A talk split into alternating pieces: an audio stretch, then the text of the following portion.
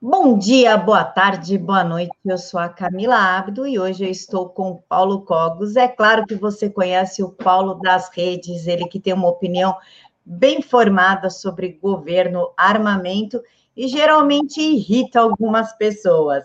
Ele é estudante de filosofia pelo Mosteiro de São Bento, economista pela Escola Austríaca e youtuber anarcocapitalista e reacionário medieval. Paulo, muito obrigada por aceitar falar conosco. Camila, eu que agradeço, gentil convite para participar dessa entrevista. Eu quero também agradecer aos nossos ouvintes e, acima de tudo, agradecer a Deus por ter essa oportunidade de falar algumas ideias contra esse status quo que nós temos aí. Paulo, você acabou de agradecer a Deus, mas você é anarcocapitalista. A ideia que nós temos é que o anarcocapitalista, ele é ateu. Você pode explicar essa dicotomia para gente? Posso sim. Infelizmente, existe uma ideia difundida na população de que os anarcocapitalistas seriam avessos a toda autoridade, inclusive a autoridade de Deus. Isso porque muitos acreditam que as raízes do anarcocapitalismo são liberais e o liberalismo é uma heresia condenada pela Igreja Católica. Mas isso não é verdade, porque apesar do nome ser péssimo, eu não gosto do nome anarcocapitalismo, o fato é que nós temos raízes tanto na doutrina católica, na escolástica medieval, principalmente nos economistas da escola de Salamanca, quanto na própria Sagrada Escritura. Se as pessoas forem ver, os governos, os cobradores de impostos, nunca foram bem quistos na Sagrada Escritura. Então, publicanos sempre foram vistos como graves pecadores, a não ser que eles tivessem se arrependido profundamente, como São Mateus. Outra passagem na Bíblia interessante é o livro de Samuel, onde o povo pede a Deus um estado. Então, naquele tempo, as tribos israelitas, israelitas tinham juízes, e eles quiseram um rei, quiseram um governo fixo, aquilo que nós anarcocapitalistas deploramos. Então Deus dá um aviso claro para o povo: vocês querem me trocar por um governante? Tudo bem. Mas esse governante vai escravizar os seus filhos, vai mandar vocês lutarem em guerras injustas, vai tomar a sua produção, vocês que sabem. E infelizmente o povo preferiu um rei falível, um rei mortal, do que seguir a lei natural de Deus, através dos justos juízes. Então, nós temos toda essa base. Porém, existem sim anarcocapitalistas que rejeitam toda autoridade. Isso é temerário, porque as pessoas são falhas, e se as pessoas não tiverem nenhuma base, nenhuma tradição, elas vão acabar cometendo erros tão graves quanto legitimar a existência de um Estado. Então, é claro que precisa ter autoridades, mas essas autoridades não podem ser um monopólio. Elas precisam ser ordenadas à lei natural. Elas não podem criar uma ordem por conta própria. Elas precisam respeitar a natureza das coisas. Então, por excelência, a instituição que organiza melhor a sociedade é a família. O chefe de família, o pátria famílias, não pode ser, não pode ter a sua autoridade nulificada por um governante. Além disso, nós temos que ter a autoridade da igreja, que é a mestre em assuntos de fé e assuntos de moral. E sim, nós temos que ter uma elite natural, Existem pessoas melhor capacitadas para tomar decisões estratégicas, decisões relativas à defesa militar de uma sociedade, decisões relativas à justiça, decisões relativas à resolução de conflitos envolvendo uso de terra, poluição, esse tipo de coisa. Essas autoridades podem nos prevenir contra a formação de um Estado, contra a formação de um monopólio, de uma autoridade injusta, de uma potestas, que deve ser distinguida de autoritas. Uma autoritas, ela deriva sua autoridade de uma natureza, daquilo que ela realmente está fazendo em prol da preservação da ordem, versus a potestas, que deriva sua autoridade da força bruta ou da legitimação das massas, que é a base da democracia moderna. Fazer esse tipo de distinção é uma arte. A ética é uma arte. E nós, anarcocapitalistas conservadores, tudo que nós estamos pedindo é que as pessoas não aceitem a existência, a imposição de um Estado por um decreto, por um decreto nominal, e sim que elas voltem a fazer uso da razão e da ética para poder discernir quais são as autoridades justas e quais são as potestas. Para quem assistiu Walking Dead, eu sempre dou esse exemplo. É preciso distinguir entre um líder natural como Rick Grimes e um líder injusto, tirano como o Negan. Então, o anarcocapitalista ele quer fazer essa distinção. Já o estatista, não. o estatista acha que o direito deriva da força. O direito não pode derivar da força, ele tem que derivar da lei natural. Por isso que eu não vejo nenhuma incompatibilidade entre o anarcocapitalismo, por pior que seja esse nome, e a sã doutrina católica. E Paulo, você falou anarcocapitalismo, mas anarco-anarquia. Qual que é a diferença do anarcocapitalismo para anarquia? Essa é uma excelente pergunta e é justamente por isso que eu não gosto do nome anarquismo. Anarquismo significa ausência de arqué. Arqué são princípios definidores, princípios nos, nos quais a sociedade deve se basear. Ele é diferente do Kratos. O Kratos seria imposição pela força. Em algum momento, o Kratos vai ser necessário para lidar com os maus elementos de uma sociedade, com os bandidos, com o invasor externo, com os agentes causadores da desordem, se faz necessário o Kratos. O problema é que o Kratos é perigoso. Todos os bons intelectuais sempre disseram que a presença de um, uma autoridade fixa, estatal, ela se torna mais perigosa do que o inimigo externo que ela visa combater. O James Madison falava isso. Ele dizia, por exemplo, que a existência de uma força militar profissional e permanente, destinada a combater ameaças externas, muitas vezes pode se tornar um agente de repressão interna. Então, o grande problema é que essa aplicação da força, essa aplicação do Kratos, seja monopolista, que não haja a liberdade de separatismo, a liberdade de autonomia, a liberdade de escolha que deve partir das famílias, em última instância, de uma deliberação moral individual, que nós nunca podemos terceirizar, já que a salvação da alma é individual. Deus vai julgar a nossa alma pela, pela nossa ação individual, pela nossa fé e obras individualmente, não por pelo que a nossa comunidade fez. Então Deus não é um coletivista naquilo que é mais importante, que é a salvação das almas. Então por que que nós deveríamos terceirizar as nossas decisões morais para instituições coletivas? O indivíduo é chave nisso. Então, a diferença entre o anarcocapitalista e o anarquista, apesar da falta de rigor dos termos, é que o anarquista quer coletivizar as decisões. E não existe nenhuma forma de coletivizar as decisões sem cair em um, um dos dois caminhos nefastos. Um é a ausência de propriedade privada, a ausência de civilização. Não, nada é de ninguém, ninguém é dono de nada. E a outra via que os anarquistas clássicos, por assim dizer, poderiam tomar é tentar construir um mecanismo de tomada de decisão para contornar o problema da, da bagunça, que necessariamente resultaria numa tirania. Então, ou o anarquista voltaria para a tirania, ou seria ainda pior, seria uma barbárie institucionalizada. Seria o fim da civilização. O anarcocapitalista ele defende a ordem, ele defende que haja uma hierarquia e que essa hierarquia não seja atropelada nem pelo furor das massas e nem por um tirano isolado. Ele tenta fugir desses dois caminhos desordenados da anarquia e do estatismo, que contraintuitivamente são muito parecidos. O Estado é um causador de desordem. O Estado é anárquico, porque o Estado destrói o direito de governar das pequenas localidades, o direito de governar de um pai de família em cima da sua família, do empresário em cima da sua empresa, do indivíduo em cima da própria vida. Então o Estado causa essas microanarquias o tempo inteiro. E a anarquia que os anarcocomunistas defendem, desde os anarcos individualistas, os georgistas, até os piores aí, o Koprotkin, o Bakunin, todos eles tentam criar mecanismos de tomada de decisão que não estão ligados à natureza das coisas.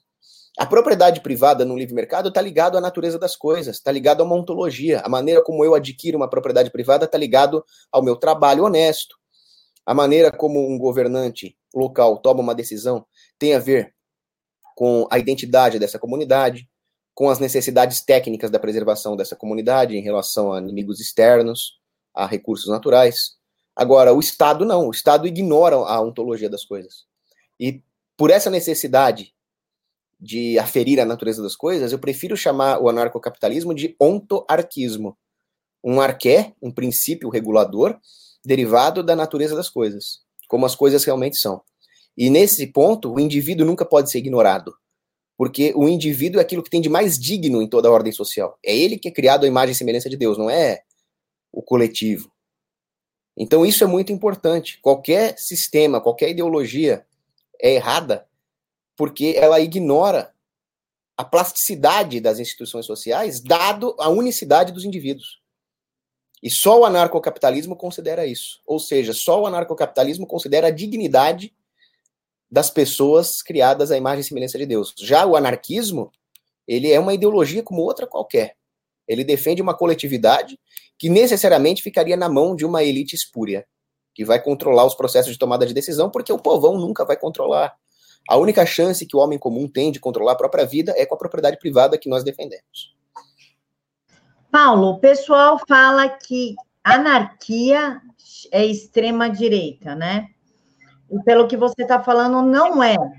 A gente pode colocar então para a esquerda, como é que ficaria essa divisão?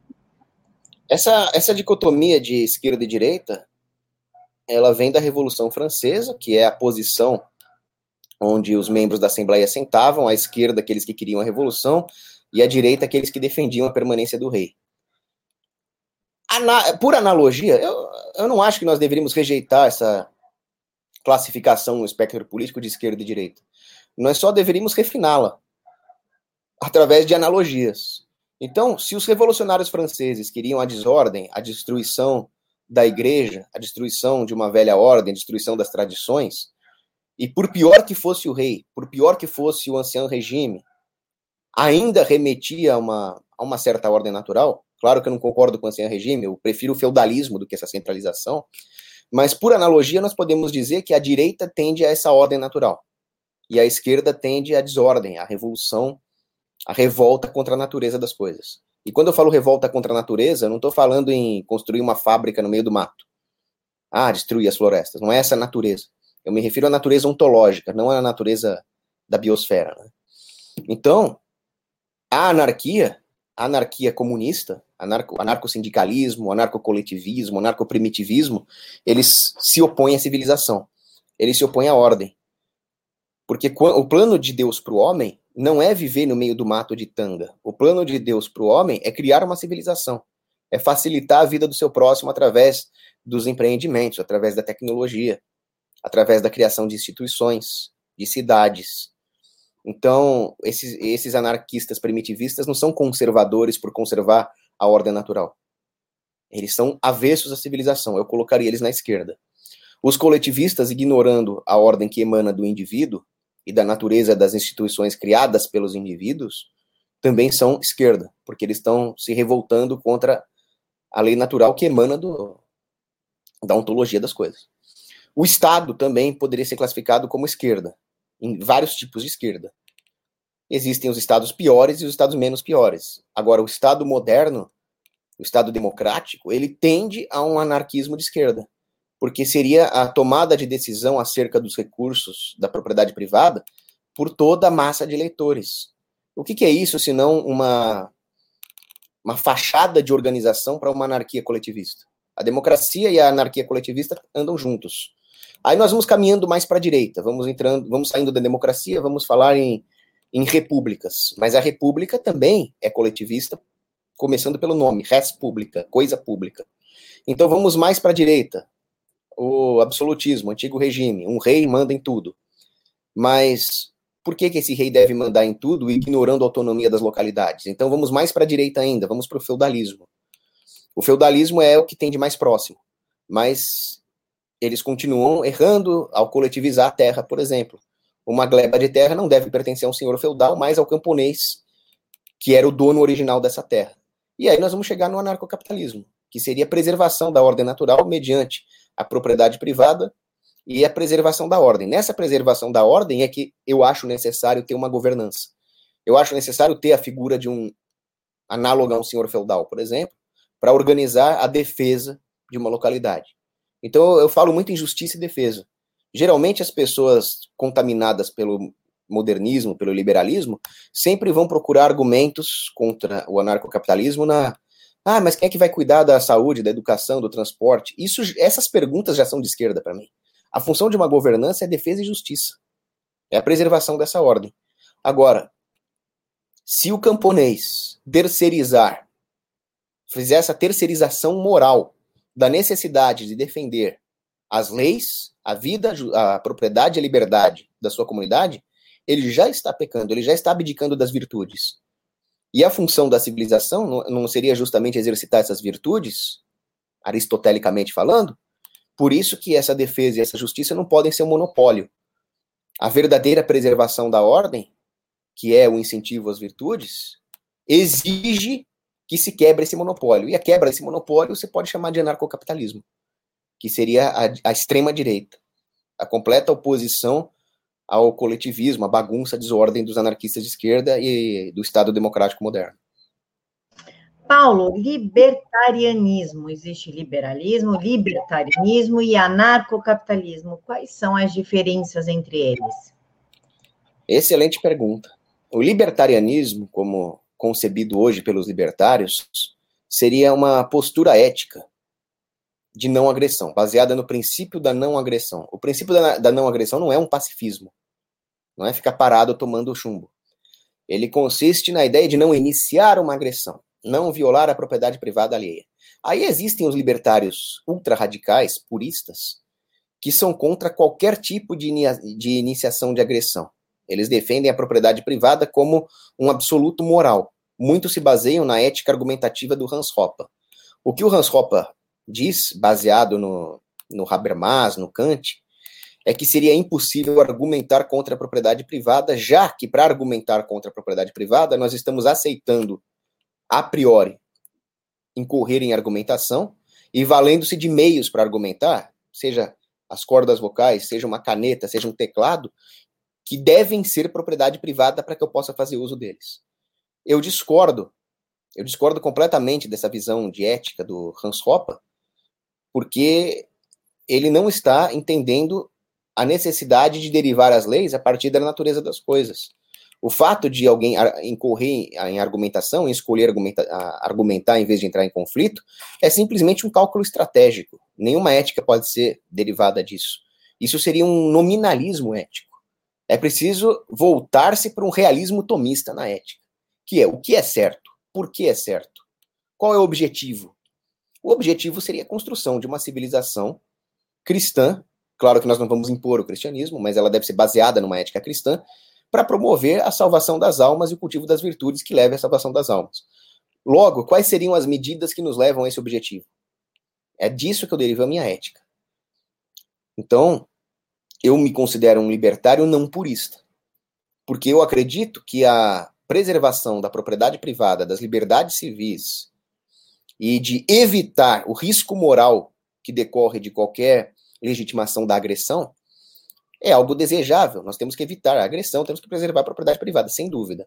Mas existem situações em que isso não é possível. E mesmo porque essas situações em que nós deveríamos iniciar a agressão deveria ser assim justamente para preservar essa ordem, essa ordem libertária, essa ordem de propriedade privada e livre mercado. Porque a propriedade privada, o livre mercado e a ordem têm os seus inimigos. E nem sempre vai ser possível não iniciar agressão contra ninguém. Muitas vezes nós vamos ter que aceitar, por exemplo, o, os danos colaterais numa guerra defensiva. Muitas vezes nós vamos ter que evitar uma destruição psicossocial da dignidade humana através da agressão. Exemplo: um sujeito coloca um outdoor pornográfico na rua. Ou pior que isso, um outdoor pedófilo na rua. Não adianta falar que o outdoor é dele. É preciso que a sociedade destrua esse outdoor para preservar a dignidade humana. Porque se nós não entendermos o valor da dignidade humana e a necessidade de preservar essa ordem civilizacional, esses valores não mais vão ser caros à sociedade. E pronto, nós já temos o palco armado para a instituição de uma tirania. Porque se tudo isso, se todos os valores morais de uma sociedade vão ser baseados numa ética puramente utilitária, que é o caso, infelizmente, de alguns anarcocapitalistas, que querem aumentar a prosperidade material, ou de uma ética deontológica que não questiona os porquês da ética, ou a ética vai ser deturpada, no caso do utilitarismo, ou ela vai ser desvalorizada porque ela não tem aplicação na vida real, no caso da deontologia ropeana kantiana. Então, a, a luta pelo direito, a luta pela justiça, é uma coisa muito frágil, que depende do entendimento quase que, do, praticamente sobrenatural da, da dignidade humana. Então, eu não sou um libertário puro, eu sou um anarcocapitalista. Agora, qual a diferença entre isso e o liberalismo? O liberalismo não tem nada a ver nem com anarcocapitalismo, nem com libertarianismo. Nós temos as nossas desavenças dentro do libertarianismo, alguns são mais puros, outros não. Mas o liberalismo não tem nada a ver com isso. O liberalismo é uma revolta contra a ordem das coisas. O liberalismo ele tem as suas origens numa revolta contra a verdade, na né? ideia do, do livre pensamento, na ideia de que as coisas são relativas, e ele remonta ao nominalismo. O nominalismo é uma filosofia muito torta que surge na Idade Média com Scotus, com William of Ockham, que rejeita a existência de universais abstratos. Ele, o nominalismo não aceita a existência de algo fora daquilo que pode ser verificado particularmente. Então, o nominalismo rejeitaria, por exemplo, a ideia de uma natureza humana. Existe um monte de pessoinhas separadas. É claro que o resultado disso seria uma bagunça. Seria uma bagunça social. Porque nós não temos mais nada, nenhum universal de verdade, de justiça, de direito, de natureza humana onde se basear. Então, o que, que o liberalismo vai propor? Ele vai propor uma ideia errada, uma antropologia falaciosa, baseada na guerra de todos contra todos, que é a antropologia robesiana, e que por isso seria necessário que os indivíduos firmassem um contrato social e aceitassem abdicar das suas liberdades em prol da existência de um Estado. Bom, basicamente o liberalismo considera que nós somos animais, exceto os governantes, que seriam uma espécie de arcanjos, porque o liberalismo nunca explicou quem vigia o vigilante, quem governa o governante. Ele nunca explicou de onde vem essa classe iluminada que são os governantes. Se a humanidade é um bando de animais que não consegue sequer incorrer em um comportamento cooperativo, como é que ela conseguiu cooperar para escolher um governante por que, que esse governante não vai agir assim também? Isso nenhum liberalzinho robesiano me explicou. Então, o liberalismo, ele rejeita aquilo que ao qual nós deveríamos nos submeter, que é a verdade, a beleza e o bem, e substitui tudo isso por um contrato social. Mas isso é exatamente o contrário do libertarianismo. O libertarianismo rejeita a ideia de um contrato social e busca a verdade moral absoluta. Então, o libertarianismo e o liberalismo são completamente opostos. Aí eu recomendo para quem estiver assistindo um vídeo que elucida isso de forma magistral, que é do Jesus Huerta de Soto, liberalismo versus anarcocapitalismo. E ele explica que, uma, que as duas coisas são incompatíveis. O liberalismo, como eu já disse, ele é considerado uma heresia na Igreja Católica. E isso é muito interessante porque o pensamento liberal e a maneira como os liberais defendem algumas liberdades econômicas hoje, primeiro que elas não vão até o ponto, elas não vão até os, os pontos nevrálgicos dessa defesa da liberdade. Mesmo se nós considerarmos um, um, liberal meio metido a conservador aí, que é o Edmund Burke. Ele dizia: a hora que a liberdade é substituída por expedientes, por expedientes políticos, por exemplo, é onde reside o verdadeiro perigo. O verdadeiro perigo não está no tirano que rejeita completamente a liberdade, ou no Luiz XIV, o Estado sou eu. Não. O perigo está quando, olha, tudo bem, vamos ter algumas liberdades, mas nem todas, porque aí começam as justificativas liberais. Isso é muito perigoso. Eles não estão buscando princípios eternos. Eles estão buscando um expediente utilitário, que é o grande perigo apontado por Edmund Burke. Outros problemas. A visão econômica dos liberais é completamente torta. Apesar de ser um economista da escola austríaca, eu discordo de muita coisa de grandes autores da escola austríaca, como Ludwig von Mises, Murray Rothbard, por causa da visão que eles têm do homem, que se baseia em pensadores liberais aí, como Kant, ou coisa pior, Hegel, Schelling. Eles veem o homem como um homo econômicos, ou seja, um agente isolado, autointeressado, buscando maximizar os seus lucros. Então, para eles não existe a comunhão na família, para eles não existe a subsidiariedade social. Para eles, o homem é um indivíduo, uma pecinha isolada, não uma persona. Essa visão econômica é que dá margem a todas as falácias econômicas de maximização da utilidade, de engenharia social, eles esquecem que o homem não está buscando maximizar os lucros contábeis. O homem é muito mais do que isso. Mas aí eles abandonaram a, a antropologia cristã. A ideia de que o homem é uma pessoa que precisa de uma comunhão consigo mesmo, com Deus e com o próximo, para ser semelhante à Santíssima Trindade, que é o uno e trino. Eles jogam tudo isso no lixo. Eles são. O liberalismo é uma ideologia completamente materialista. E o libertarianismo não. O libertarianismo é uma forma de buscar essa verdade com base na ciência econômica. Uma ciência econômica que evoluiu ao longo dos anos e que precisa ser levada em conta. Porque aí entram muitos católicos que falam mal de nós, mas eles não estudaram a ciência econômica. Como é que um católico despreza a ciência, as leis científicas que foram criadas por Deus? É estranho, né? Mas é isso. Paulo, sobre o aborto, nós sabemos que no liber, liberalismo, libertarianismo e anarcocapitalismo tem muitos a favor do aborto porque considera o bebê um hospedeiro da mãe, uma pessoa que invadiu uma propriedade privada que é o corpo. Eu sou altamente contra o aborto até em caso de estupro. Como é que fica a situação do aborto?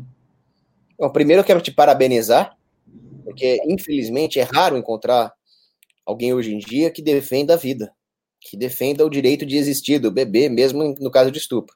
Eu sou completamente contra o aborto. Por quê? Nem vou considerar esses casos que a mulher engravidou porque saiu com o namorado e não, né? Mas vamos falar no aborto em caso de estupro, que seria o caso extremo aqui. Quem é o culpado dessa situação? O culpado é o estuprador. O bebê não cometeu nenhum crime.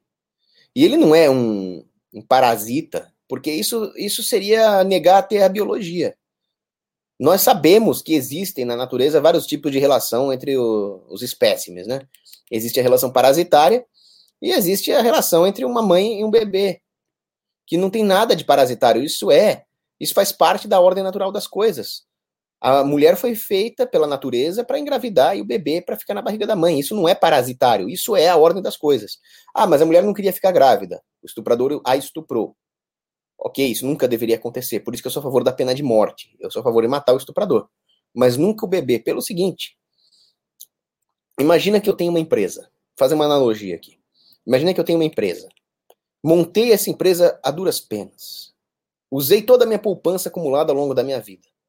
Montei a minha empresa, ela está indo bem. Aí aparece um funcionário bandido que rouba a minha empresa e foge com o dinheiro e ninguém consegue capturá-lo e a minha empresa vai à falência. É justo? Claro que não. É uma tragédia pessoal. Agora, isso me dá o direito de assaltar os cofres de uma outra empresa honesta? Não, absolutamente. Eu não posso roubar alguém honesto só porque eu fui roubado. Eu poderia capturar o bandido. Vamos supor então que a polícia pegou o bandido. Aí a polícia pode punir o bandido de todas as formas, pode confiscar todos os bens do bandido para repor a minha empresa, mas não pode fazer isso com o inocente. Na minha visão, na minha axiologia, uma mãe matar o próprio filho é muito pior do que o empresário assaltar outro empresário. Então, uma mulher sofreu um estupro, uma tragédia, ela tinha os seus planos, etc. Isso não lhe dá o direito de matar um bebê inocente. Essa é a analogia que eu faço. Agora, a situação dessa mãe é muito melhor do que a do empresário que faliu. Dificilmente esse empresário vai recuperar as suas economias, pode até ser que sim. Mas daqui a nove meses, essa mulher vai estar livre. Daqui a nove meses, ela pode colocar esse bebê num orfanato, pode colocar para doação. A, a, Igreja Católica sempre acolheu essas crianças. Eu me lembro quando eu visitei na, uma cidade medieval na França, que tinha uma, uma, um convento de freiras com uma torre, e nessa torre tinha uma portinhola. Aí eu perguntei para a guia, e essa portinhola, por que, que eles tinham isso? E a guia explicou. As mulheres que não queriam seus filhos colocavam os bebês nessa portinhola, aí a freira lá dentro girava a portinhola e acolhia o bebê. Os conventos sempre foram sempre funcionaram como orfanatos. E aí o pessoal ainda chama a Idade Média de Idade das Trevas. Porque hoje a mulher toma uma pirulinha e aborta o filho. Hoje a mulher vai lá e, e esfaqueia o próprio filho dentro do ventre. E chamam a Idade Média de Idade das Trevas porque ali existia um convento de freiras onde você podia colocar o bebê para adoção. Qual que é pior? Né? Então, o, o aborto é, é a destruição total da dignidade humana. Porque a dignidade humana não é só a preservação da vida. Se fosse só a preservação da vida, um herói de guerra estaria violando a dignidade humana. Um herói que se sacrifica num combate para defender a sua nação, ele é um herói. Ah, mas ele está sacrificando a própria vida e ainda está matando a do inimigo? Está fazendo isso muito bem feito. Está destruindo o injusto invasor e preservando o país. Então, o, o grande ponto não é nem a preservação da vida. O grande ponto é a preservação do plano de Deus. Se é do plano de Deus que a mulher seja aberta a geração de vida, a maternidade, a hora que uma mulher mata o próprio filho, ela está fazendo pior do que um assassino. Ela está destruindo toda a ordem das coisas, toda a dignidade da mulher, todo o princípio de geração e perpetuação da vida, todo o processo de formação de novos seres humanos para levar essas almas para o céu. É gravíssimo. Ah, mas como é que você fala que o filho dela é o filho do estuprador? Pelos planos misteriosos de Deus, aquele é o filho dela. Quem diz isso não é nem a, a igreja, quem diz isso é a biologia. Aquele bebezinho, filho do estuprador, metade do código genético dele veio da mãe. Essa mãe poderia, como em muitos casos acontece, se encher de ternura por esse filho e acolhê-lo e ele pode crescer e virar um bom cidadão. Aconteceu. O fato do pai ser um estuprador não determina o futuro do filho, nós somos dotados de livre-arbítrio. Então, o aborto em caso de estupro, ele nega o livre-arbítrio também. É, é, absurdo. Não sei como é que alguém defende isso. Paulo, sobre armamento. Eu sei que você é a favor da arma livre, assim, ó, pode ter o calibre que bem entender, problema seu. Mas no anarcocapitalismo, isso é comum ou é você que defende? Eu sou a favor de pessoal ter até uma K-47, se quiser, que se der, não é problema meu. Mas no anarcocapitalismo, pelo pacto de não agressão e tudo isso, é comum essa defesa do armamento? Ela é bem comum, difícil, apesar de todas as desavenças que nós temos dentro do libertarianismo, você vai ver os libertários brigando por quase tudo. O meu grande mentor no narcocapitalismo, que foi o Fernando Quioca, por exemplo, nós já ficamos três meses sem se falar por uma discussão em metaética, para você ter ideia de, das tretas. Agora, o armamento, ele é uma espécie de ponto pacífico. Se o sujeito é contra o armamento, ele não pode se dizer nem anarcocapitalista, nem de direita, nem conservador, nem mesmo um liberal. Para mim, o sujeito que é um desarmamentista, ele não passa de um comunistazinho da pior espécie. Da pior espécie. Como é que alguém pode conceber um cidadão comum sair na rua sem um meio de defender a própria vida? Eu não consigo entender como é que alguém defende isso. Aí, é claro, existem vários graus de armamentismo. Tem gente que defende que o cidadão tenha uma pistola, um revólver. Para mim, isso é insuficiente. Para mim, esse cara continua sendo um desarmamentista. Eu gosto, gostei da sua defesa da, do cidadão ter um fuzil de assalto, um AK-47. Já é alguma coisa. O fuzil já possibilita que os cidadãos formem milícias militarmente efetivas, capazes da principal função do armamento, que é defender o povo contra a tirania estatal. Isso não é nenhum anarcocapitalista que falou, isso foi Thomas Jefferson. Agora, eu iria mais longe. Eu defendo que o povo seja capaz de ter a sua própria força armada. Eu não vejo problema no cidadão civil montar e se militarizar, montar uma empresa de defesa e ter o seu tanque, ter o seu sistema de artilharia, ter os seus navios de guerra, suas corvetas, fragatas, destroyers, cruzadores, bombardeiros, caças. Aí os anarcocapitalistas vão diverger em qual é o limite para isso. Eu já vi libertário puro, defensor do princípio da não agressão, que defende até o sujeito ter uma bomba de hidrogênio, uma tsar bomba, desde que ele não use, desde que seja na propriedade privada dele. Bom, eis aí mais um motivo pelo qual não sou um libertário puro. Imagina se todo mundo tivesse uma ogiva nuclear.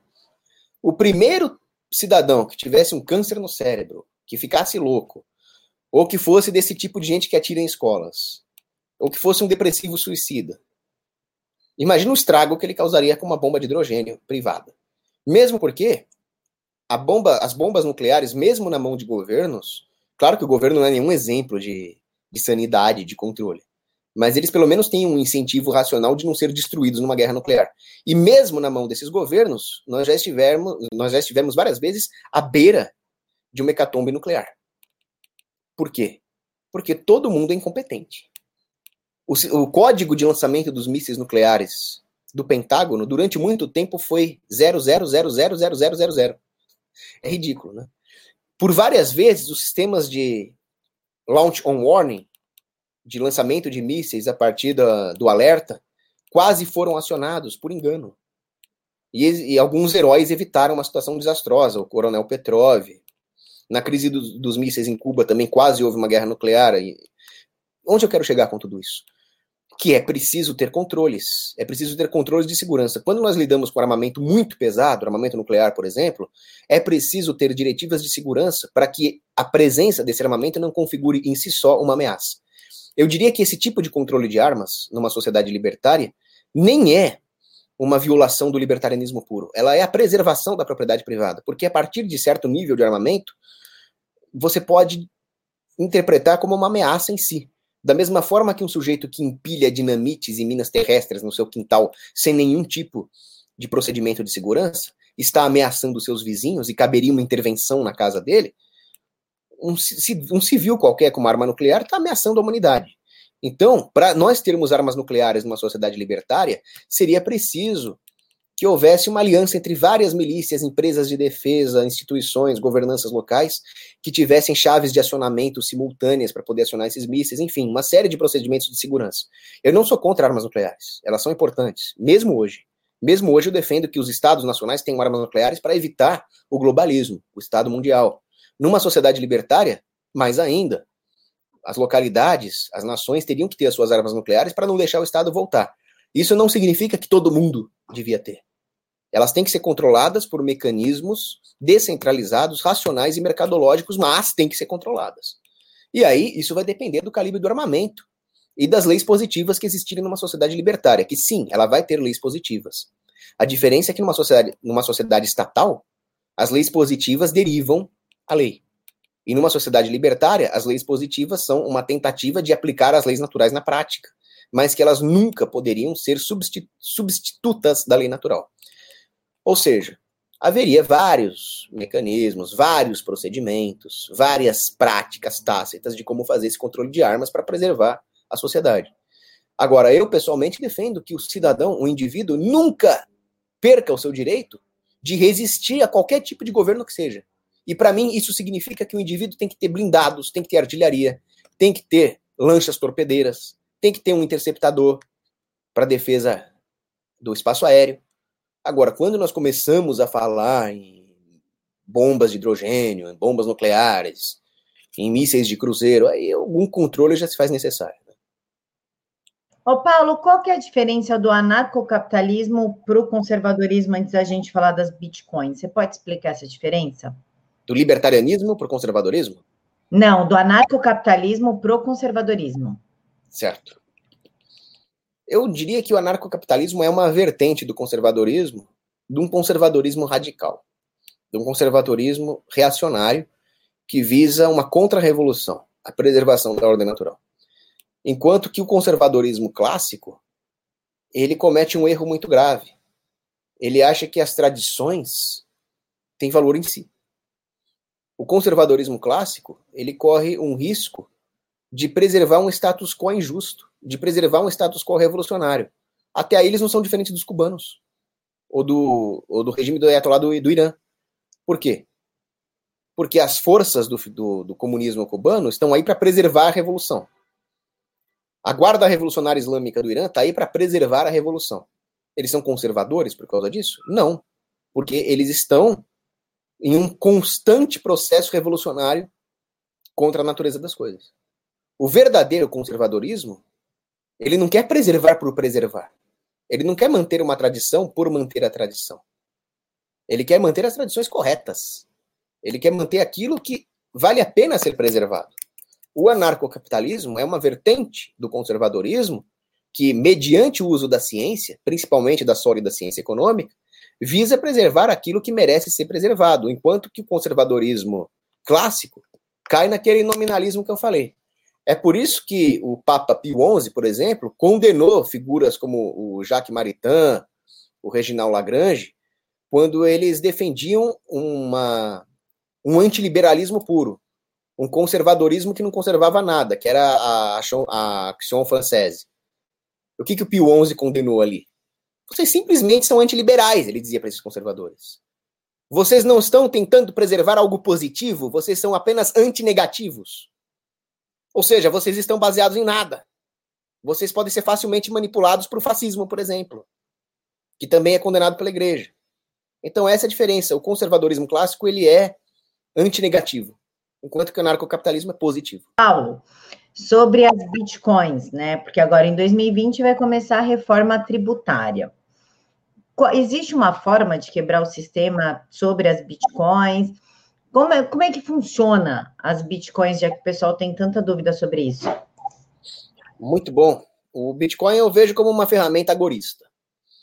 O que, que é o agorismo? O agorismo vem de ágora, as praças onde se dava o comércio na Grécia Antiga. Esse termo ele foi muito difundido por Samuel Conkin, que é o grande mentor dos agoristas. Ele consiste em práticas de mercado que driblam as regulações do governo. Existe a teoria dos cinco mercados. Então existe o mercado branco, que seria tudo aquilo que é normal, liberado, comércio de laranjas, por exemplo seria o mercado branco. Você pode fazer isso à vontade. É claro que hoje, com o Estado moderno, até o mercado branco é vítima de pesadas regulações e algum grau de agorismo, como, por exemplo, a, a sonegação de impostos, se faz necessário para que as empresas sobrevivam. Se as empresas pagassem todos os impostos, não existiria empresa. Nós estaríamos no, no meio da Somália.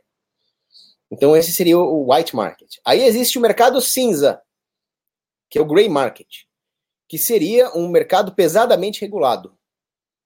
Algo que você só pode fazer se o Estado permitir, segundo regras muito estritas. Por exemplo, o mercado de cigarros, ou o uso de material de mídia que é pesadamente regulado por direitos autorais.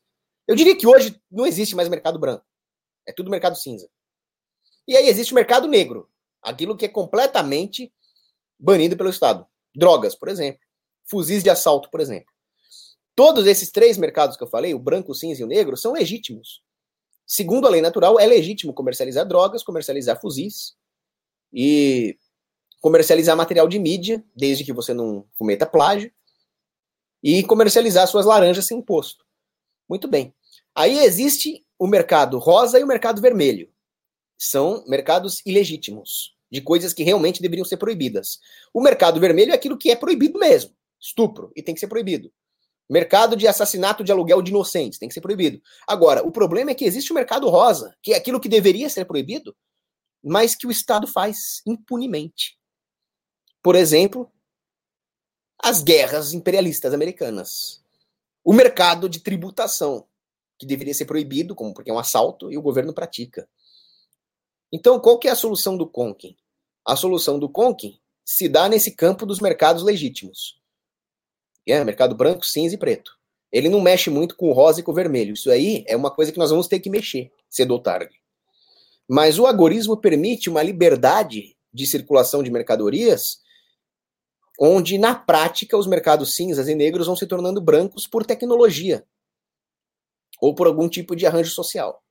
O Bitcoin permite que nós comercializemos bens em todos esses três mercados sem que o governo nos rastreie por enquanto. Isso é muito bom. Isso vai permitir, por exemplo, num mercado de drogas, que o poder dos grandes traficantes realmente criminosos seja minado.